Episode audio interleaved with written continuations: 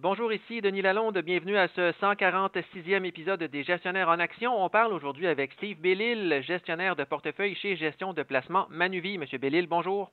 Bonjour. On parle aujourd'hui de l'augmentation du plafond du CELI. L'Agence du revenu du Canada a annoncé que le plafond du compte d'épargne libre d'impôt allait être euh, haussé à 6 500 dollars en 2023 depuis 2019, le plafond annuel qui était à 6 000 dollars. Et dans ce contexte-là, vous pensez que c'est intéressant de miser sur des titres à pour les placer dans le CELI.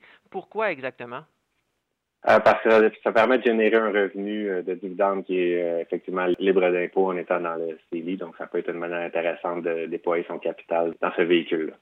Et vous avez trois titres à dividendes à nous suggérer. Vous commencez avec Crown Castle, qui est un opérateur de tours à cellulaire aux États-Unis. Qu'est-ce que ce titre-là a d'intéressant selon vous? Oui, bien, on me demande souvent dans un fonds comme le fonds dividendes fondamentaux de Manuvie, par exemple, ou comment vous faites pour investir dans des titres à dividendes élevés sans être juste dans les banques, les financières, les titres énergétiques. Crown Castle, c'est un bon exemple de diversification. On est un, des plus gros euh, déteneurs de cellulaire au monde et qui opère exclusivement aux États-Unis.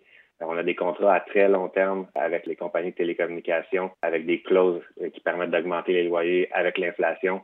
Euh, et souvent, lorsqu'on bâtit une tour à cellulaire, on a un locataire qui est donc une des télécoms. Mais lorsqu'on euh, ajoute d'autres locataires, ça permet de doubler, tripler le revenu pour la même tour sans avoir à dépenser de capital. Donc, ça permet de générer des rendements sur le capital qui sont très, très élevés, ajustés pour le risque. Tout ça avec des contrats de 20-25 ans. Donc, c'est un profil qui est très intéressant. C'est un titre qui nous donne un dividende de 4,7 qui est très bien couvert par euh, euh, les cash flows que la compagnie génère et qui a un historique d'augmenter son dividende à chaque année. Donc, depuis cinq ans, en moyenne, il a augmenté de plus de 9% Dans les prochaines années, étant donné la hausse des taux d'intérêt, la croissance du dividende va peut-être ralentir plus près de 5-6% mais c'est quand même très intéressant dans le contexte actuel.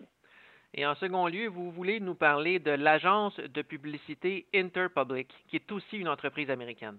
Oui, qui est un titre qui est très euh, peu dispendieux. Donc, quand on parle de titre valeur, c'en est définitivement un. Une industrie qui a été vraiment décimée au cours des dernières années depuis euh, l'avènement des Google, des Facebook comme des joueurs majeurs en publicité. Ça a été un gros challenge pour l'industrie de se repositionner. C'est des titres qui ont très mal performé. Par contre, l'industrie s'est maintenant stabilisée. Euh, ils se sont vraiment repositionnés. ils ont quand même des attributs très intéressants, des bases de données euh, indispensable. C'est un oligopole pour ce qui est des gros joueurs comme euh, Interpublic, WPP, etc., Omnicom, et euh, ça leur permet de générer des marges de rentabilité intéressantes. L'évaluation peu dispendieuse et on a un dividende de 3,6% qui est déjà intéressant, mais aussi c'est aussi une compagnie qui a un historique de croissance de dividende, donc qui est aussi intéressant dans le contexte actuel, mais c'est un titre qui est possiblement plus cyclique que, que Crown Castle qu'on a mentionné auparavant. Et en troisième lieu, vous voulez nous parler aussi de Ahold, une entreprise des Pays-Bas, mais qui possède le plus gros de ses activités aux États-Unis dans le secteur des épiceries.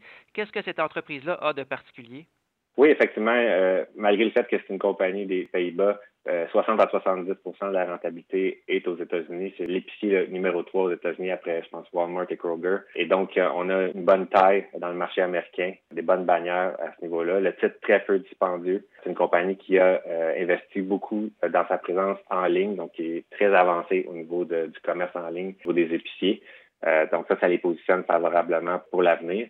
Euh, on a un, dividende de 3,6% qui est très bien couvert par les cash flows. Et euh, c'est une compagnie qui va avoir un modèle d'affaires très défensif. Donc, on parle de plus en plus de récession ou de ralentissement économique sévère. Euh, dans les épiciers, c'est un, modèle d'affaires qui est assez défensif dans ce contexte-là.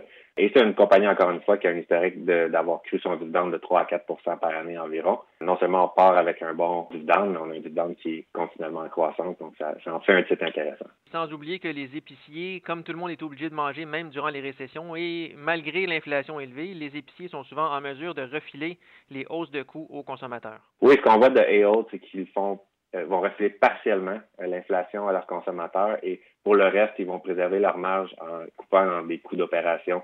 Et donc, ils vont essayer d'être plus efficaces dans leurs opérations pour essayer d'amenuiser euh, l'impact sur le consommateur. L'autre impact que la récession pourrait avoir sur les épiciers et, autres en particulier, c'est que les gens vont peut-être acheter des marques moins chères, des marques maison, ce qui peut avoir un impact positif sur et autres. mais si on va dans des bannières plus dispendieuses, donc si on va plus chez Costco, Walmart ou des bannières qui sont des heavy discounters, comme on appelle, là, ça peut devenir un petit peu négatif pour Ahold. Merci beaucoup, M. Bellil. Ça me fait plaisir.